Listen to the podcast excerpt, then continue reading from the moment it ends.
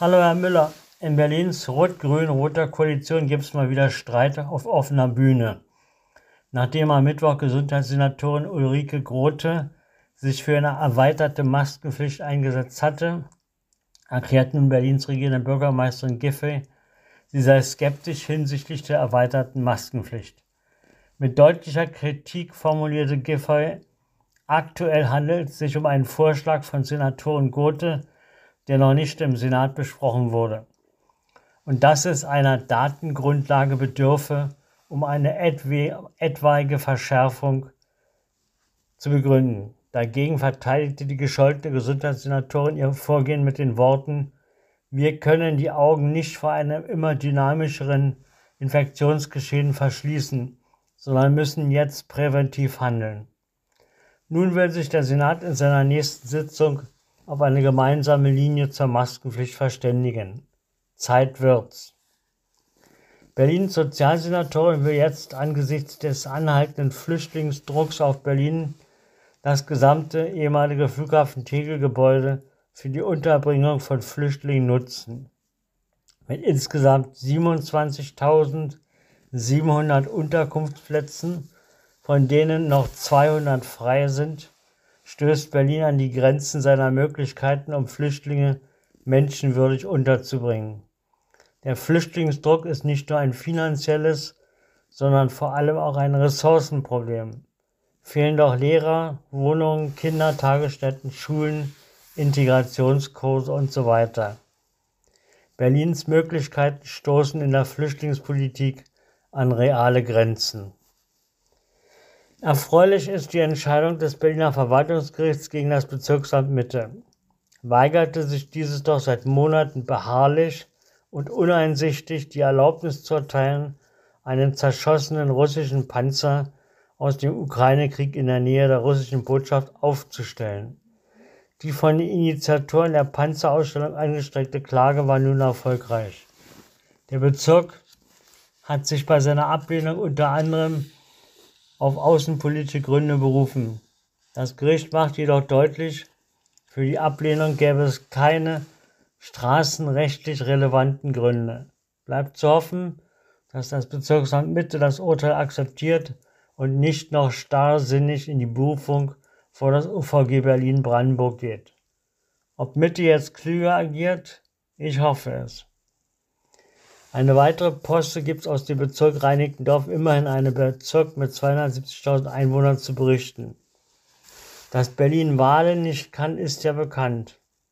Dass aber Bezirksverordnetenversammlung, also die Kommunalvertretung, wegen Personalmangels nicht stattfinden kann, ist neu und wohl auch in Berlin bisher einzigartig. Erneut tut sich hier eine Verwaltung schwer, funktionierende Demokratie zu organisieren. Ich empfehle den Reinickendorfern vor ihrem Rathaus die weiße Fahne zu hissen oder besser noch ein Transparent ans Rathaus zu hängen mit der Aufschrift Demokratie vorübergehend wegen Personalmangel nicht möglich.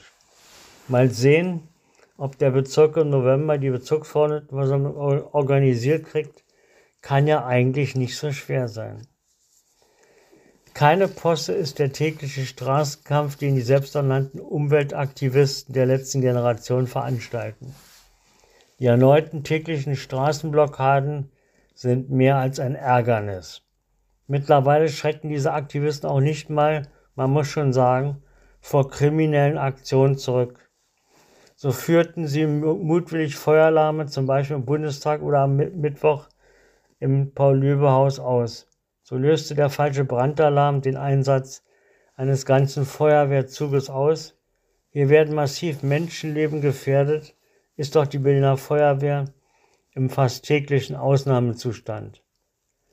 Während täglich 10.000 Autofahrer in der Stadt durch Blockaden terrorisiert werden, igelt sich Berlins Landesparlament im eigenen Haus ein. So hat das Berliner Abgeordnetenhaus die eigenen Sicherheitsmaßnahmen als Schutz vor Umweltaktivisten massiv verschärft. Besser wäre, wenn das Parlament darauf dringen würde, diesen täglichen Spuk zu beenden. Wann sagt eigentlich die Berliner Justiz Schluss mit lustig? wenn durch Umweltaktivisten ständig rote Linien überschritten werden. Von der Innensenatorin höre ich gar nichts, aber auch gar nichts. Warum werden diese Wiederholungstäter nicht zur Unterbindung weiterer Straftaten mit den Möglichkeiten des Unterbindungsgewahrsams weggesperrt? Die Berliner Grünen haben die ehemalige Fraktionsvorsitzende Antje Kappek zur verkehrspolitischen Sprecherin der Fraktion gewählt.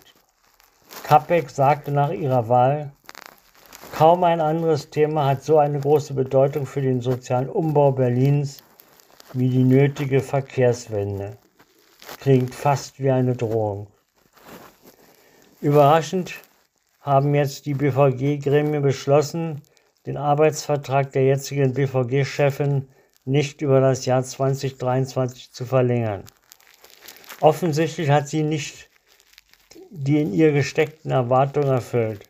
Wie es heißt, gab es von ihr zu wenig Impulse und ihre Amtsführung war nicht immer glücklich. Für Eva Kreinkamp kam dieser Rauschmiss völlig überraschend. Postete sie doch noch in der letzten Woche über ihre Arbeit. Was für eine Freude, die Geschicke des größten Nahverkehrsunternehmens in Deutschland zu lenken. Nun hat es sich in absehbarer Zeit ausgelenkt. Also, bleibt Berlin für die aus Mainz nach Berlin geholte BVG-Chefin nur noch eine kurze Haltestelle. Glücklos ist der Berliner Senat im Umgang mit den Berliner Gerichten. Seit Monaten reiht sich eine Niederlage nach der anderen. Nun ist der Senat mit einem Versuch gescheitert, eine ehemalige Bundestagsabgeordnete der AfD, formal sagt Finkelmann und Richterin aus dem Dienst zu entfernen. Die ehemalige AfD-Abgeordnete sollte nach dem Willen der linken Justizsenatorin wegen ihrer Reden im Deutschen Bundestag aus dem Dienst entfernt werden.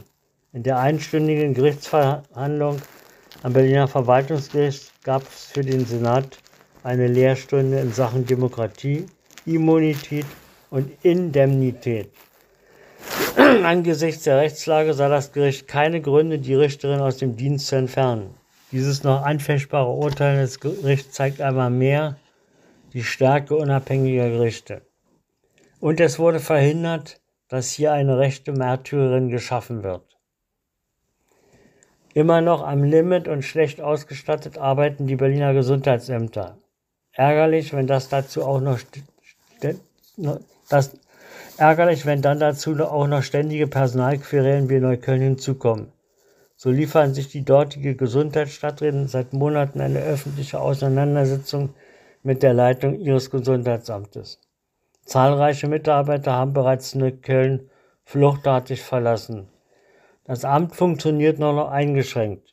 Der sozialpsychiatrische Dienst hat kein Personal mehr. In dieser für Neukölln prekären Situation hat sich die umstrittene Gesundheitsstadträtin nun in die Krankheit verabschiedet und der gerade aus der Elternzeit zurückgekehrte Bezirksbürgermeister hat mitgeteilt, er werde nun die Leitung des Gesundheitsamtes mit übernehmen. Nun schauen die Berliner Gesundheitsämter interessiert nach Neukölln, wie Hickel das Krisenmanagement wahrnimmt und das Gesundheitsamt Neukölln zum Funktionieren bringt. Nachdem Berlin heftigst verpollert wird, gibt es nun neue Ideen für die Straßenverschönerung. Diesmal will der Bezirk Bezirk Kreuzberg-Friedrichshain, bekannt als besonders fortschrittsfreundlich, Sieger im Wettbewerb der meisten Fahrradbügel werden. Mit der Herbstfahrradbügeloffensive sollen 50 Kreuzungen umgebaut werden, um die Verkehrssicherheit zu erhöhen. Und an diesen Kreuzungen sollen Fahrradbügel und E-Scooter-Parkplätze das Autoparken verhindern. Folgt jetzt nach Pollerflut die Bügelflut. Achtung! In Berlin wird wieder verstärkt geklaut. Bei den Taschendiebstählen registrierte die Berliner Polizei im ersten Halbjahr einen Anstieg der Taschendiebstähle auf rund 7000. Im vergangenen Jahr waren es im gesamten Jahr 13.500.